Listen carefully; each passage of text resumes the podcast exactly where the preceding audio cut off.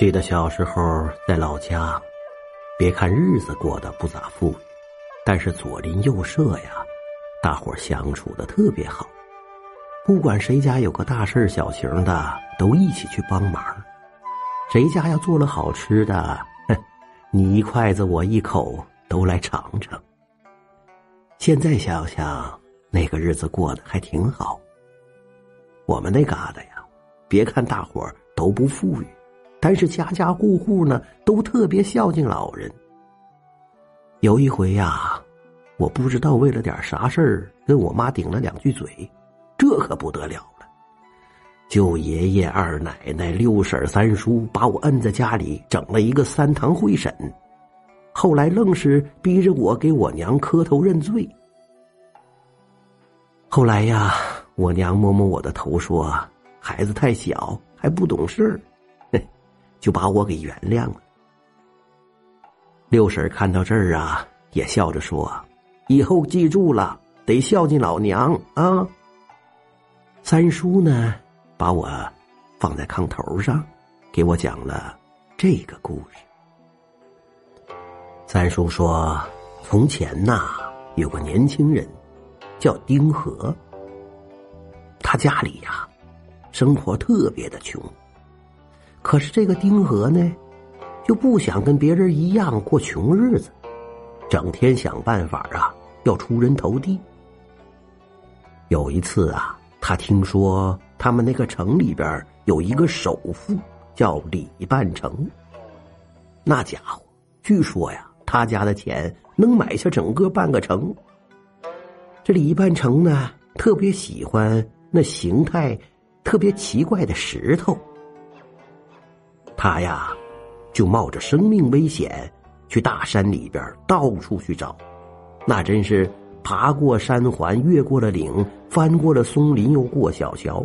哎，你别说，功夫不负有心人，还真叫他找到一块啊，造型特别别致的，像福字一样的石头。这个丁和呀，特别高兴，小心翼翼的就把这石头啊给捧回家。放在他家的正屋啊，特别显眼的位置。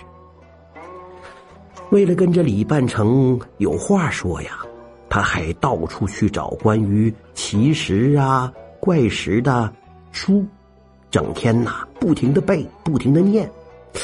等到他觉得心里有底了，就端端正正的写了一张拜帖，请这个李半城到家里做客。按理说呀。一个素不相识的人，李半城不会去。可是他的邀请啊，挺真诚的，就把这李半城给打动了。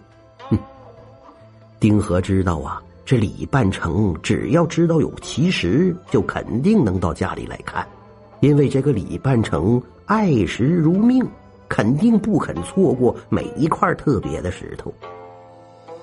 果不其然，没过几天。这李半城的管家呀，就来到了丁家，告诉他，三天之后李半城将登门拜访。听了这个消息呀，等管家离开家，这个丁和乐的一蹦三尺高，因为啥呢？他觉得自己的前途那是一片光明啊！李半城在当地那是只手遮天，能跟他结上交。那财富和权势肯定会追随而至。这个丁和呀，赶紧让自己的媳妇儿把家里打扫干净。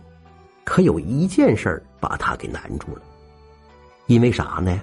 因为丁和他娘啊生病，不能起床，屋子里整天呐是一股臭味儿。他家本来就三间屋子，他娘不管躲到哪儿，那都遮不住这股味儿啊。想来想去呀，丁和一狠心，就把他娘搬到牛棚里住上三天。他怕他娘生气，就好言好语的劝他娘说：“哎呀，这是一个机会，让他娘委屈一下。”老太太啥也没说，默默的点点头，就搬到了牛棚里。丁和和他媳妇儿把他娘搬到了牛棚，在四周围呀。用柴草堆了起来，从外边根本就看不见。这下他放心了，三天之后啊，李半成真的到他家来了，一进屋看着那块石头啊，是赞不绝口啊。这个丁和又借这个机会对这个奇石的品相和来历仔细的介绍了一番。李半成一听他谈吐不凡，哎呀，心里是非常的喜欢呐。两个人相见恨晚，在家里呀，从早上谈到了中午。丁和也没想到这李半城能待这么长时间呢。眼看到了中午了，就受宠若惊的叫他媳妇儿赶紧准备饭菜。李半城啊，也没有走的意思。他感觉这个丁和是满腹珠玑，是个人才，也想跟他结交。至于吃什么，他本来也没觉着是啥大事等吃完了饭呢，李半成提出来想去院子里走走。一听这话呀，丁和赶紧把他拦住，说：“哎，院子里又破又脏的，还都是柴草，别把员外的鞋给弄脏。”李半成听了这话呀，摇了摇手。说：“哎，不妨不妨，我也是穷苦人出身，这家里穷啊，不算丢人。其实有志气、有孝心的穷苦人家，哎，更容易平步青云呐，上天都会保佑咱们的。”丁和一听“孝心”这两个字儿啊，就慌了，赶忙说：“哎，员外，院子里到处都是牛粪，那味道可差了。嘿，咱还是在屋子里边坐坐，喝喝茶吧。”李半成笑着把他摁在了椅子上，说：“嘿，要坐你坐，咱们是朋友了，也不必客套。牛粪咋的了？嘿，这可是农家的必需品呐。老实说，看看你家这院子，让我想到我小时候，我家也就这样。嘿嘿。”不要拦着我，我就四处看看。这丁和呀也不敢再阻拦了，只好悄悄的跟在他身后。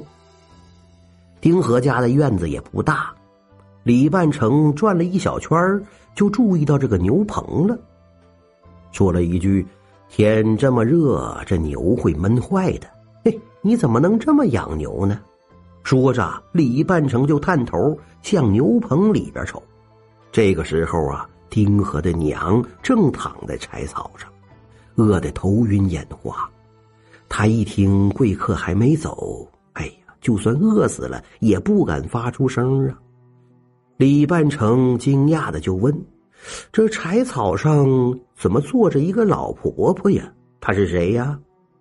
丁和这下没招了，满脸通红的说：“是是是是我娘。”李半成听着这话。马上满脸阴云密布，皱着眉头在牛棚里转了一圈，跪在地上就给老人行礼。丁和瞟了一眼李半城，忽然稀里哗啦的就哭起来。李半城冷笑了一声：“别装了，动物还知道反哺呢！啊，你怎么能这样对待亲娘？你简直就不是人，没有孝心的人呐！”我李某是断然不可交的呀！说完呐，李半城转身快步就走出了丁和的家。这丁和的哭声是越来越大，他知道啊，这半年多的心血呀是付之东流了。不光这样，李半城的影响那可是太大了。要是被他瞧不起，等于好运、财富、权势。全都越走越远了。从此以后啊，他肯定要穷死了。果不其然，从那以后啊，这城里有头有脸的人再也没有人搭理这个丁和的。他的日子是越过越惨，最后啊，是郁郁而终啊。这真是遍寻其实费心机，不孝娘亲。太可气！劝君千万守孝道，莫待将来悔不及。